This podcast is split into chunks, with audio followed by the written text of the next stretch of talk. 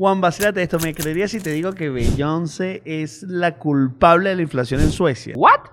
Ya, va, ya, no, no entiendo nada. ¿Cómo es eso, Jun? Pilla esta locura. Suecia reportó su último dato de inflación y resulta ser que es un 10%, que para un país europeo es una locura. Y al revisar qué fue lo que pasó, resulta ser que Beyoncé es la culpable, la responsable de forma indirecta. Ya, va, John, ¿pero ella es la ministra ya o qué? No, no, mira la locura. Ella va a dar un concierto en Estocolmo y la demanda fue tan grande que disparó comercios, hoteles, hospedaje, comida, de todo, que no era lo que se esperaba para la economía y ¡pum! explotó la inflación pero siempre que acá KFC. El concierto no fue una temporada turística, por lo cual no estaban preparados. Y de paso, un bandón de gente de los países vecinos se fueron para allá para ver el concierto. De ñapa se vendió todo tan rápido que decidieron hacer una segunda fecha. No vale, yo te digo algo, pobre sueco. Fue demasiado inesperado, pero obviamente ya se van a estabilizar, seguro. John, ¿será que por eso Beyoncé no vino más a Venezuela? ¿Cómo así? Es probable que por ahí vengan estos días. Porque si le hizo eso a la economía sueca, no, yo prefiero que se quede por allá tranquilita. No vale, pero si vino Servando y Florentino y hizo poco concierto y no pasó nada.